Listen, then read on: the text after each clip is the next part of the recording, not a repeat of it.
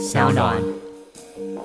不然现在台湾真的太荒谬啊！就是我们管 A P P，就只有经济部工业局底下的一些人在管。他们虽然已经成了很多组在管，可你想这 App 这么多，嗯啊，怎么管得了？然后问题千奇百怪，一天到晚都会有新科技发明出来啊！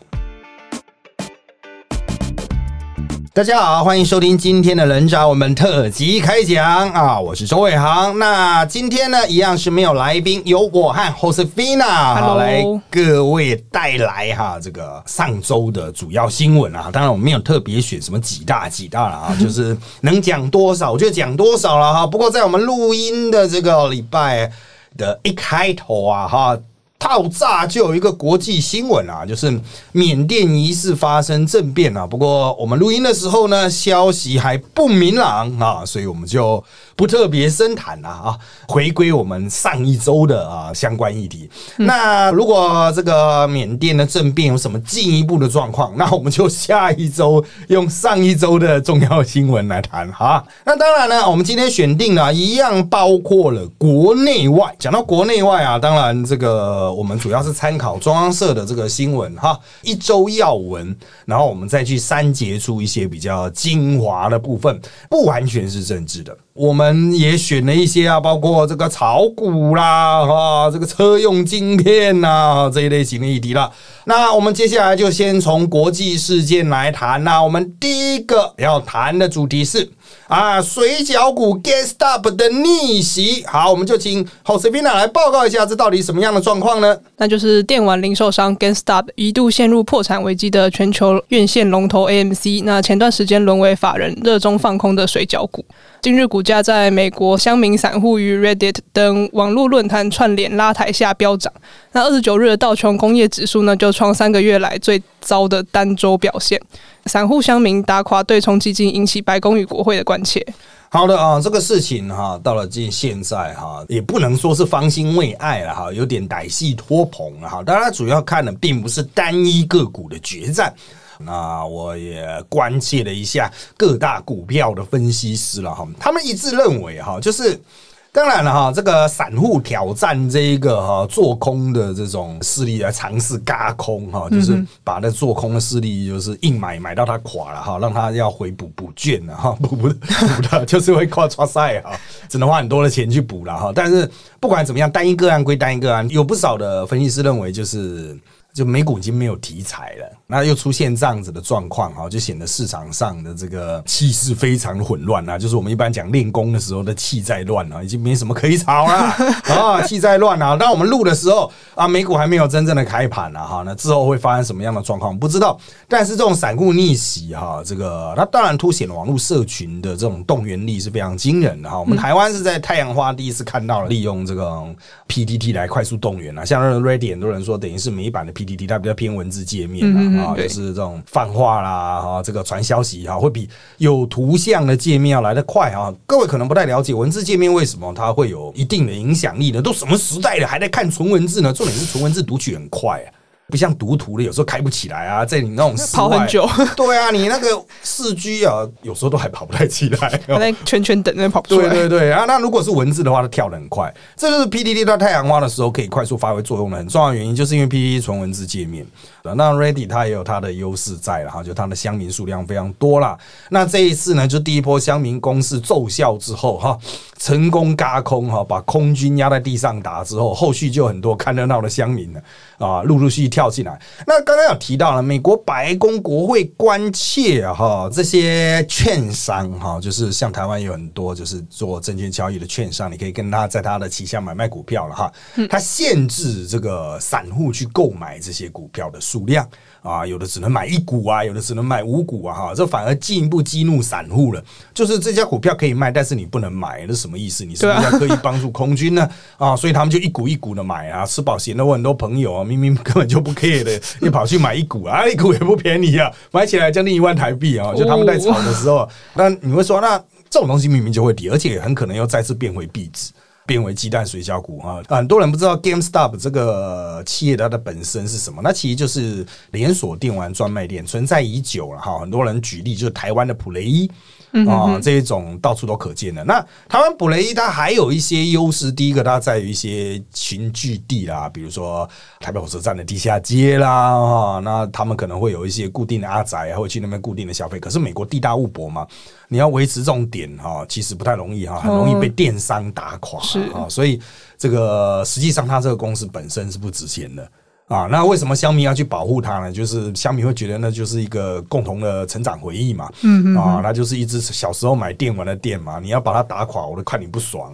啊，那阿仔阿仔又是全部都使用网络在那边动员的哈。那现在阿仔经过二三十年也都变有钱了哈。你说掏个将近一万台币啊，一万台币以下。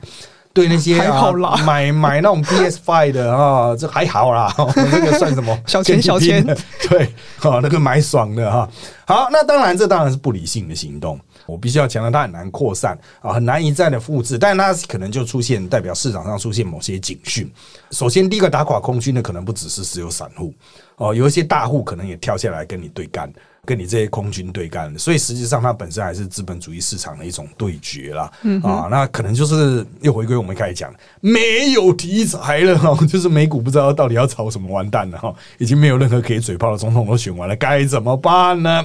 好，讲到这个部分呢，哈，我们就要来看到第二个主题了。第二个主题是美国参议院终于通过了国务卿人事案。就是美国参议院二十六日以高票通过布林肯出任国务卿的人事案。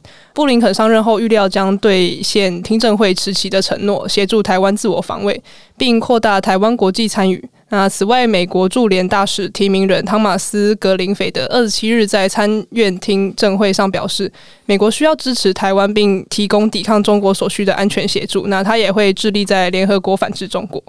好的啊，这个国务卿我来稍微说明一下啦。虽然哈，他这个翻译叫国务卿了，很古老了，好像清朝就有了翻译了。哦，这么久啊？对对对，清嘛，所以才用个清啊。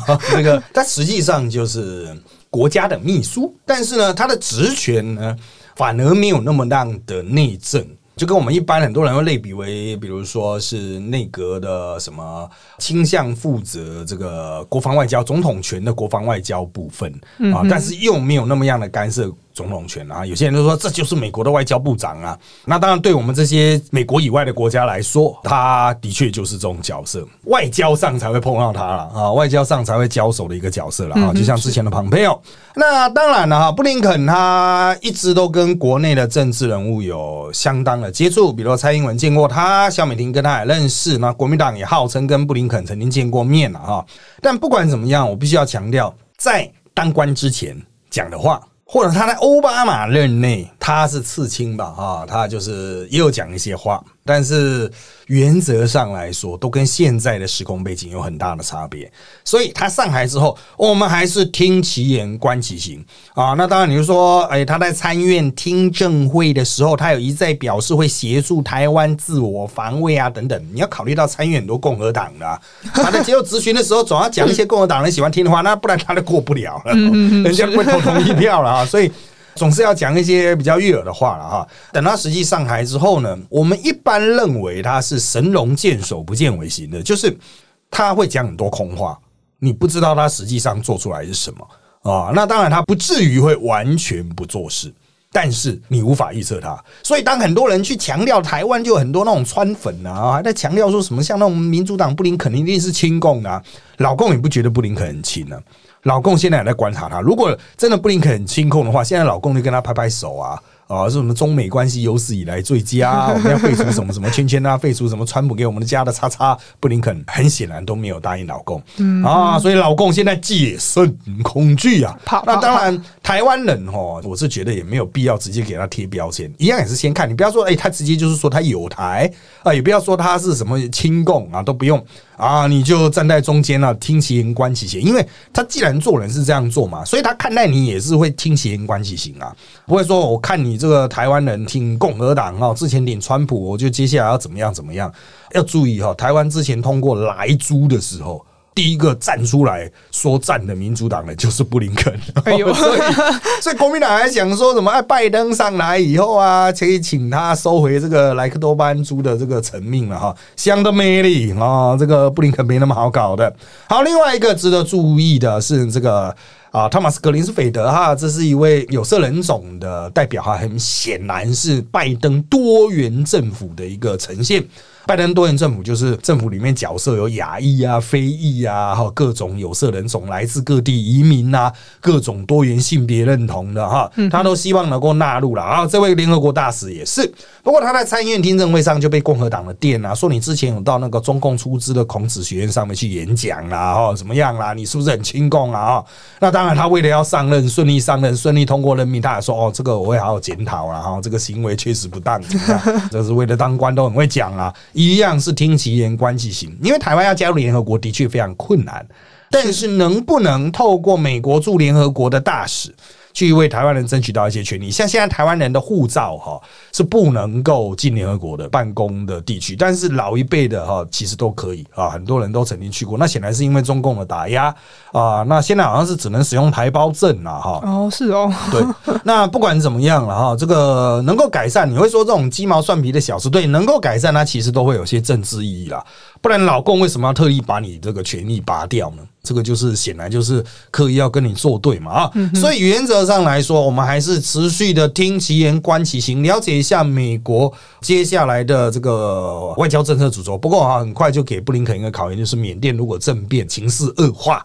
各国介入的话，布林肯能不能展现他的那种民主党的这种重视多元文化啊、人权啊哈的这种特质哈，值得持续观察了。好的，既然已经讲到了美国和中国，我们就来看一下中国了。哎呀，上一个礼拜，中国最大的消息就是中国宣布，三十一日起，一月三十一日起，不再承认 BNO 护照。就是英国当局将于三十一日起接受港人申请英国国民海外护照，就是俗称的 BNO 护照，就以便移民英国。啊，中国对此做出反制，宣布三十一日起不再承认 BNO 护照作为旅行证件和身份证明。对此发展，英国外交部说，香港 BNO 护照持有人仍可利用其他文件前往英国。好的，这个是中英外交战的一个。全新的争执点啊，我们都知道英国的政权啊，那其实不会说特别轻松啊哈，但是本来是比较轻松的。当然，自从他的首相啊得到肺炎之后，没有啦，其实也不见得是因为他啦。但是从美国川普开始丢出一些反中的议题之后，英国就是率先加入这个美国的联手对抗中国的嘛。反正英国都脱欧了嘛哈，欧盟亲中带无益，但是英国啦所谓的五眼联盟啦，就英国及其一些前殖民地啊。的确都是比较反中的，那这个反中的力道就是加深在哈英国在之前去年底，那它开放了呃所谓持 BNO 护照，我们一般称为港英护照了哈，就香港统治时期出生的英国人当时得以申请的护照。那这些港英护照的持有者呢？他当然可以去英国，类持有类似像英国的护照，在全世界啪啪走，就不用使用中华人民共和国护照了。好，那持有港英护照的人，原本在英国，他所包括居住啦、工作的权利并不完整。他就是英国人，当时就是给香港人算是优惠啦，这样子哈，以免就说你这个前殖民地都没有照顾香港人这样子。本来他也就是随着中共的护照越来越好用。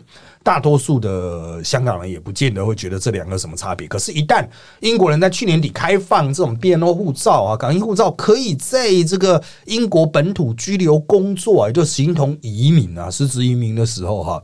就比较开放了，虽然不见得跟英国人完全对等，当然就引起港人的一波移民潮了哈。所以之前还在讲说什么香港人要移民台湾啊，现在有很多台湾新兴的网红就是港人移民网红诶，他们就是来介绍各种移民来台湾的所碰到的状况，也都蛮蛮多人看的哈。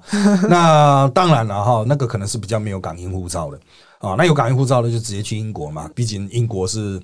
Level 比台湾更高嘛？是，可是英国生存也大不易啦。我比较强调，好难生存。对对对，生存起来也是不太容易啦，就是费消费啦、工作啊哈各方面没有台湾这么好找。那当然是距离香港比较远。不过英国持续示出这个善意之后，中国就不断的警告英国说：“你不要继续往上提升啊！”没想到英国啊，三十一号哈，就他之前宣布三十一号起接受港人申请 BNO 护照，进一步的扩张。这个适用范围。那中共都不爽，还要说那我都不承认这个叫护照。嗯，哦，那中共它当然就包括中国啦、香港啦啊，很快也宣布就是他也不接受 BNO 护照。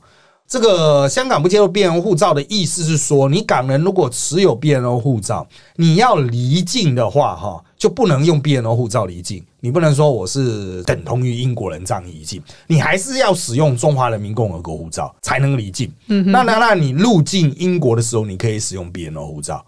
哦，或者入境其他承认 BNO 护照的国家，好，所以就是一个增加一个技术阻碍，但那个技术阻碍没那么简单哦。我必须要跟各位讲哦，深度一点来谈，中共搞不好会拦阻，比如说你英国人要寄发的 BNO 护照的时候。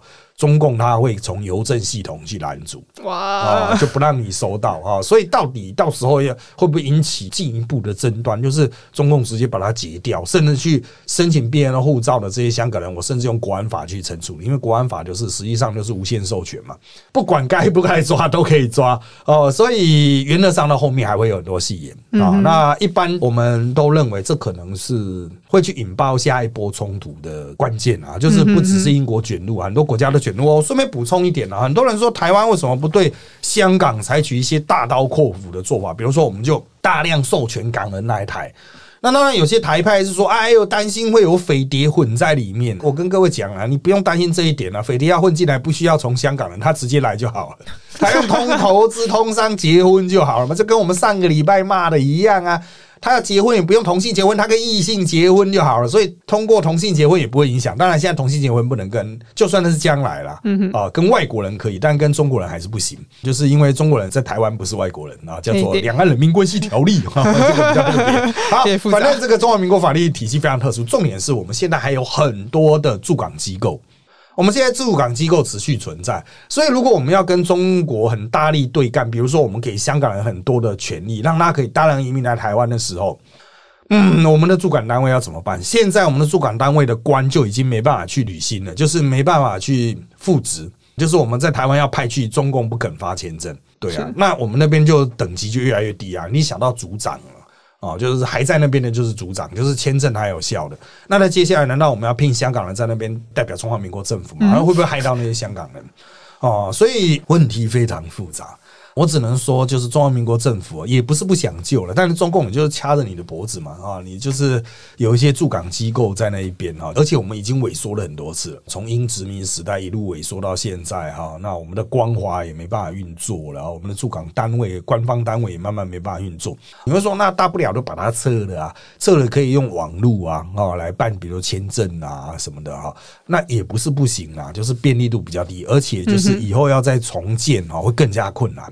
你要注意，我们现在跟中共是没有互助官方单位的，就只有香港有一个这种形式上的哈默许上的这种互助了啊。你也不要讲只讲到香港啊，过去澳门也会接受中华民国护照入境哦啊。那之后要弄你的话，之后就不不行啊。澳门弄你的话就不麻烦了。好了，很多的麻烦了，我们继续观察下去。那当然，从中国延伸下一步，我们就要来看到印度啦。印度宣告抖音、微信等五十九款 A P P 永久禁用。印度媒体二十六日引述相关人士报道，印度政府已决定永久禁止抖音、百度、微信及阿里巴巴和小米旗下等五十九款软体在当地使用。印度政府主要是认定这些 App 从事损害印度。主权完整、国防、国家安全和公共秩序的活动。好了，这个动作其实是跟延续之前川普的动作了。不过中印边境持续有冲突，所以印度就持续的对此施压。当然哈，印度是想要用一些自己本土的软体去 cover 这些软体的服务了哈。但是其实这些软体在印度哈，特别像抖音啊、TikTok 啊，在印度啊。其非常风行啊，那它等于就是打掉了一个产业链啊，那这个产业链当然又会造成一些经济损失了哈，特别是在疫情的这个当下，很多人都居家嘛，就只能使用社群软体啊。不过不管怎么样哈，印度都干了哈，那很多人就会质疑啊，台湾政府什么时候要去禁这些软体啊？哈，那当然印度所持的理由是国防安全啊。为什么这些软体会有国防安全呢？因为它都会有一些伺服器是设在中国本土的。会需要把一些资讯传回去。那现在我们台湾的管制就是传回去的这个资讯必须是公开的，当事人知悉的。比如说，我很清楚知道什么资讯传回去北京的伺服器这样子，嗯，啊，你不能私底下开个后门这样偷偷传。但是呢，这个只是出自于厂商的保证。我们台湾基本上就是比较没有验证能力，因为我们的官方的能量有限的。哦，原来如此。除除非是他这个抓到了哈，有有一些骇客什么去抓这个传回去啊，发现他有后门啊，我们才能够开发这样。所以我们现在算主动承认，当然这个就是一个蛮弱的防御啦。我就讲这个真的是台湾政府比较弱了一点了哈。那为什么台湾不建？还有另外一个理由，就是很多大量的台商会用到这些东西啊，对啊，特别是微信啊，哈，微信很多台商在用。那我们比较重视治安的，我个人是不用，因为我们没跟台商沟通的需求。但是像我认识那些台商啊，他们都还是必须使用微信嘛。那为了避免资讯被干走，所以他们都两只手机啊。对对对，一只是使用微信的，一只就是所有的重要资讯都是在外面。然后这个也是很辛苦啦，怎么去彻底解决这个问题啊？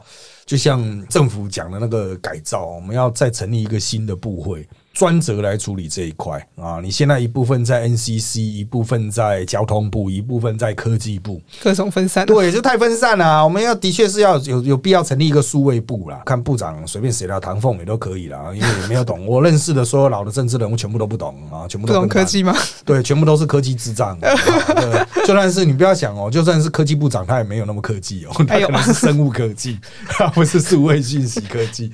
我个人认为啊，总是要做的。不然，现在台湾真的太荒谬啊！就是我们管 A P P，就只有经济部工业局底下的一些人在管。他们虽然已经成了很多组在管，可你想，这 App 这么多，嗯啊，怎么管得了？然后问题千奇百怪，一天到晚都会有新科技发明出来啊！像最近不是有那个什么 Clubhouse 嘛，一个新的语音的社群软体出来，这种管理的范畴。其实我们的账已经烂很久了，从脸书就无法管嘛，一路到现在，你也不用讲老共软体了，脸书啊、YouTube 都管不动啊。啊，赖勉勉强强，因为赖要在台湾做银行，所以赖还管得到。哦，啊，赖很乖啊，我有问过法官，那些赖上面传讯息，其实都可以当做呈堂证供，因为是可以赖愿意提供中华民国司法系统，因为他想在台湾办银行啊。啊！可是脸书不想啊，脸书想自己搞银行啊，脸书想搞银行，对他想搞自己的跨国银行。不过美国看到很不爽，美国那个 FT 认为这挑衅他们国家公权力啊，之前把它挡掉了。就是大家都有一个很大的野心呐，哈，那国家怎么跟这些很巨大的跨国企业，很多人使用软体对决哦？的确是需要智慧的啊，但台湾政政治人物啊。没有这方面的智慧了啊！好，那接下来我们再次回到共军的消息了啊！这个上个礼拜啊，这个我们很多人在热议的是这个共机大量出现了啊。不过我们要来看的主题是什么呢？啊，一个很多人可能没注意到消息，就是共机通联被劫，攻击美航舰演练曝光。就是美军和盟国接收到的中共轰炸机飞行员对话，显示共机日前侵犯台湾西南方空识别区，是在模拟攻击航行于临近海域的美国罗斯福号航空母舰。好的啊，这个是被刻意泄露出来的消息。啊。美国人当然没有对美国人当然没有直接讲说，嘿，我截到了，就是因为我以前是相关单位的话，哈，我们释出消息不是直接是，比如发个新闻稿说，嘿，我截听到你，你要打我，你死定了，不会，嗯。啊，他会找个记者说，而且会隔几天找个记者说，啊，我截听到你的讯息。啊，你说你们你在演练的时候，你透过无线电说，而且是你加密的无线电说，你要来攻击我们的航空母舰，你进行相关的操演。如果他讲的是真的，共军一定就会解放军就会抓起来啊，就是想说，哇靠，居然被抓到了。那如果他讲的是假的，共军就会去研判说他为什么要释放那个假的消息，是不是想要演出什么卢沟桥事件，说我有个兵失踪了，我要去你那边搜索这样。所以这里面很多斗志的成分。之所以透过记者啊，隔几天，他主要的用意哈，就是在于说记者所传递的消息，因为记者可能不见得懂，所以一定会记者又会在自己稍加论事，就会跟原本的状况会有一些差异。共军就很难去透过这样子资讯去研判说到底是用什么方式接到的。是我里面有内奸，还是他附近有什么电子侦察机，还是他有什么我们所不知道的设备正在监控我们，就无法逆向破解啊！所以军事情报这种东西啊，真的是很多内线知识，绝对没办法直接破解了。但我个人认为哈，老美应该是真的有办法入侵共军的讯号，应该是有办法。然后他掌握到这一段，重点是老共那边的飞行员一定是讲中文的，嗯哼哼，所以他代表第一，我可以破解你。第二，我有听得懂中文的人，我可以破解你的，不是明码。老共不是说啊，我们现在要去贬罗斯福号，他不是，他一定会说，好，我们是什么长江几号，我们现在要准备起飞，目标圈圈叉叉叉。他的意思是说，第一，你的电讯本身的电子加密被我破解了；第二，你的暗码、暗语、代号都被我破解了。嗯哼哼，所以你们不要想胡乱我，哦就是你们死定了，你们一切都让我掌控。那在这样的状况之下，如果是事实，共军皮就会收紧，他都知道说哇，我们在美军的面前是无所遁形。那你当然会说哇，美军这么厉害，到底是不是水有多深哈？我必须要讲啊，我们十几年前的国军嘛，就有同样的能力。就破解这种共军电讯，可以透露的资讯是我们当时最远截到的是到呼和浩特，呼和浩特在内蒙古啊，哦，好远哦，对啊，我们当时截到的电讯在呼和浩特，而且是全破，哦，全部好呃，厉害啊，所有的暗语都全破，就是不止我们接到电讯嘛，接到电讯要破解它的传讯的加密，我们破了它的传讯加密，那加密解出来之后，都是一些看起来没什么意义的话，嗯哼，但是那些话我们又再次破解，我们知道它每一个词代表是什么意思。那你会说哇，共军可以去换密码，没错。但是他们换密码之后，我记得我们十几年前的破解力大概是四十八小时，嗯他们换密码换加密四十八小时之后，我们就可以破。哦，所以，除非共军每两天就不断的换，好累哦对啊，可是他们就一直要重新对啊，他们就要一直传递军情啊。当然了，近年也有传出消息说，这个共军加密变得很厉害了。嗯啊，也许国军破的速度没那么快，但是美军破的速度应该还是很快。美军应该破更快对，那当然哈，除了美军的科技力之外，搞不好共军里面有内奸就对了。哎呀哎呀 对，这个消息就交给各位去解读了。哎呀，我们接下来就回到国内来，来看上礼拜大家最乐意的肺炎部分，相隔八个月再添死亡案例。桃园医院武汉肺炎群聚疫情延烧，疫情指挥中心三十日宣布，其中四例本土病例均与医院感染事件有关，其中一人死亡，是相隔八个月以来再添死亡案例。另一例确诊者为案八八九的就医相关接触者。关于这个问题啊，我个人认为啊，哈，哦，我们上个礼拜哈有机会跟陈松交换一些啊意见啊，他也是认为会有持续的个案。因为布逃的这个传染啊、会传出来，但是应该不多，会收敛哦、会越来越少，因为一切都已经在隔离之中了哈，就这些人都是在隔离状况下，所以理论上会收敛，但大家又会比较关切其中一例了哈，就九百多的那一例啊，那一例他是在另外一家医院接触到了。啊，那他后来当然有被框列，可是，在框列之前就在跑了，对啊，啊跑跑走啊，对，那这个会不会有所谓的疫情空窗期呢？哦，那当然，我们上个礼拜跟陈忠交换哦，他是想说这一次的传播力很强，嗯但是又验不出来。理论上应该是病毒浓度高到某种程度就验出来了，嗯哼，验出来之后就是我们一般讲俗称讲的确诊嘛，啊，就是那个时候确诊，但不代表确诊之前没有传染力了。哈，嗯好，那现在如果病毒量很少。验不出来，又有传染力的话，那事情就比较大条。对啊可是陈忠就就是说，好像又不是这样子的一个状况，就是这个有很多学问在里面。那当然，他不是他个人去判断了，因为他其实是牙医嘛，啊，一定都是传染病学家哈。疫情指挥中心有一个专家组，嗯哼哼，这些专家啊，这个国内的最精英的啦，最顶尖的啊，对，最顶尖的啦。所以他们研判就是，嗯，现在做到现在这样就比较适切。哦，你会说为什么不赶快扩大框列呢？你框那么多人，那些人都框在家里啊，你整个社会运作会出问题啊。你会说，那赶快整个医院框起来，那里面的病患怎么办？你要送到哪里去？嗯哼，就你要慢慢的送出去啊，也不是说一下都可以送走啊。所以嘴炮是最容易的。说哎，为什么不把它封起来？为什么不把它全部都怎么样怎么样？啊，你负责啊，啊，这个事情就交给你们负责了啊，重责大任就交给您啦啊，这个我们不知道该怎么做啊，这个怎么运输？你要用什么车去运输它？你要怎么确定他没病？因为陈松那时候有说啊，我特别在把他讲的东西在各位的耳朵边再次重复。就是很多人说一直说他普筛普筛，可是他们布逃的所有人哦，所有人哦，所有案例的一采，就是一般讲的普筛嘛。我框了这些人，我去一采，全都是阴性。那他们之所以后面变成确诊，都是二三采。那所以光是只有一个普筛，一点屁用都没有啊，都是阴性啊。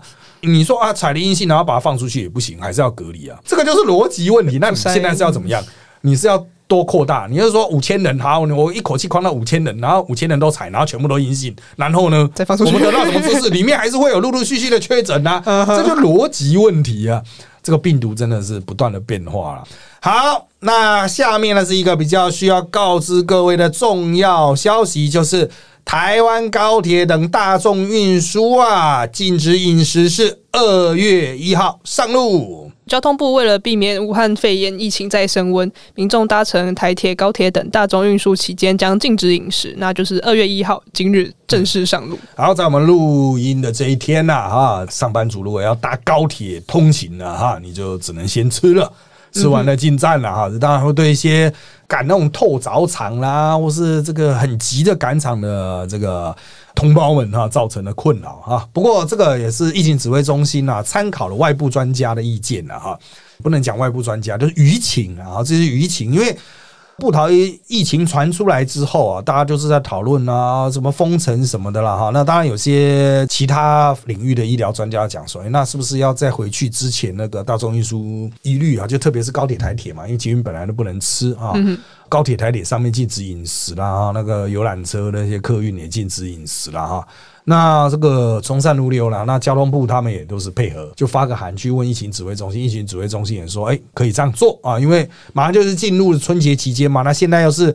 大专院校啦，国高中的寒假期，啊他们也会在外面旅游嘛，人可能会移动的人数多一点啊，密度也会高一点。这样做当然是应该了哈。不过这也凸显了，就像之前我们之前本来打算邀访交通部来谈前瞻计划嘛啊，但是啊，他们也提到因为疫情之缘故哈，最后就没办法来。你会说到底疫情跟交通部有什么关系呢？其实就是这种事情啊，像是那个高铁之后就是没有自由坐了哈，在这个状况就要去调度其他。的客运啊，什么去补啦啊？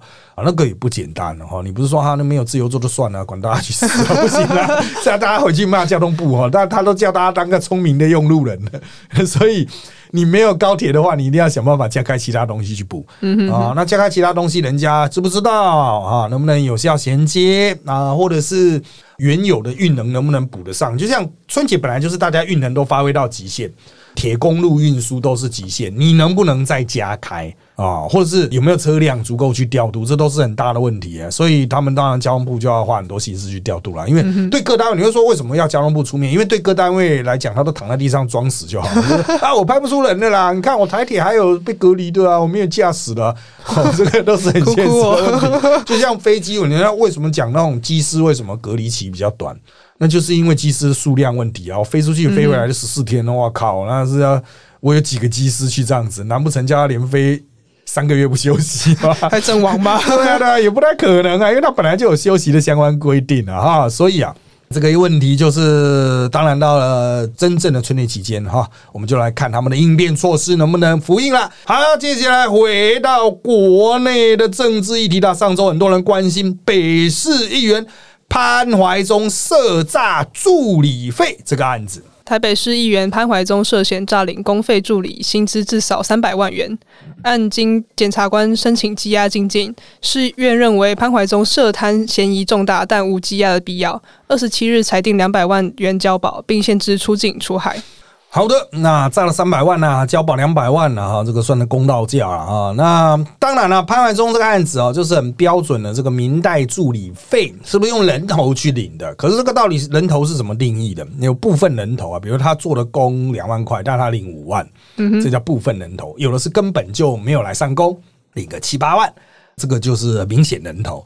历来哈被抓到了议员所在都有，我必须要强调了啊，有的是真的是。死有余辜了啊！有的真的就是比较倒霉啊，比如说他就是做账的人做的太烂了，比如他给他老婆做啊，他老婆乱做啊，然后结果他被抓的时候，他根本搞不清楚，因为他老婆乱做的。哦，像那个童中燕是他老婆做，然后他老婆还跟他离婚，所以 就麻烦的。就他现在好像因为五万块会被抓，那个起跳三年，因为是贪污罪啊。抓了就是三年，那当然，除非你是像秦立房那样子，什么饭后态度良好、缴回不法所得，法官怜悯其情啊，什么什么的哈，就给他个缓刑这样的，否则都三年起跳，开什么玩笑啊？是非常重的罪啊，是贪污了。那当然，我们期待大家的助理费都是比较公正公开。我们现在都讲说是尽量能不能朝纯公费，就是我直接用公费拼了。这个由市议会那边直接来聘他，嗯啊，就我名额给他，然后你就市议会聘，然后我的议员就省了这一个风险在嘛啊，那我要给他三万五万，那是我爽啊，反正就是由议会去核发这个钱啊，是不是这个人真的发挥功能了哈？这个就白纸黑字嘛，就不会有事后来讲说一些调什么出勤资料，这个人没有来上班呐，或这个人跟废物啊，是议员的小三呐什么的，莫名其妙的问题一大堆了啊。当然了，这个以上就是我们这一周所选定的一些大家比较关注的议题啦哈。那关于我们节目一开始所提到的缅甸政变以及我们疫情的后续发展，这个我们就继续持续的关心了哈。那当然，上周的节目啊，感觉起来好像很受欢迎哦，有观众听了之后啊，希望我能够提供一些哈，就是。比较没有那么政治性，但算是延伸出去的一些简单的评论啊，特别是跟针对社会事件哈。不过上周也没发生什么社会事件啊，啊，这个我看了半天哦，大家可能那种闲杂人等会讲的八卦部分。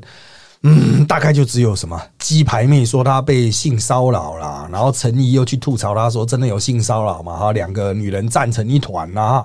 那当然有观众啊，在通过讯息系统问我说啊，网页的粉砖的信息系统问我说，哎，这个老师怎么看啊？到底谁是谁非了？哈，这个真相不明嘛？就关于性骚扰案，真的告了才有效啊！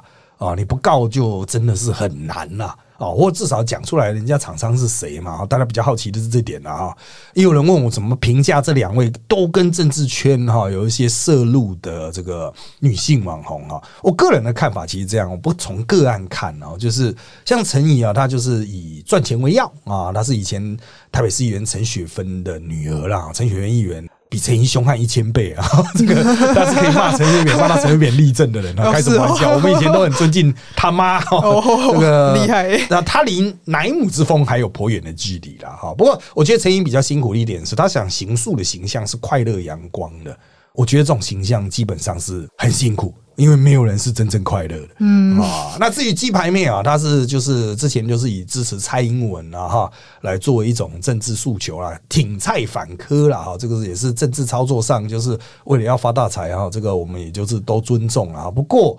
接下来哈，她要怎么去操作自己的社会进步形象？我觉得她最辛苦的地方，因为她去买一些比较高价的房地产了哈，他就也是强调自己就是有钱，当然就可以炒房，这会影响到他的进步形象，影响到他的这些支持群？哎，仍然有待观察了啊！这个是大家要评论了，我就在最后当个彩蛋，简单评一下啦。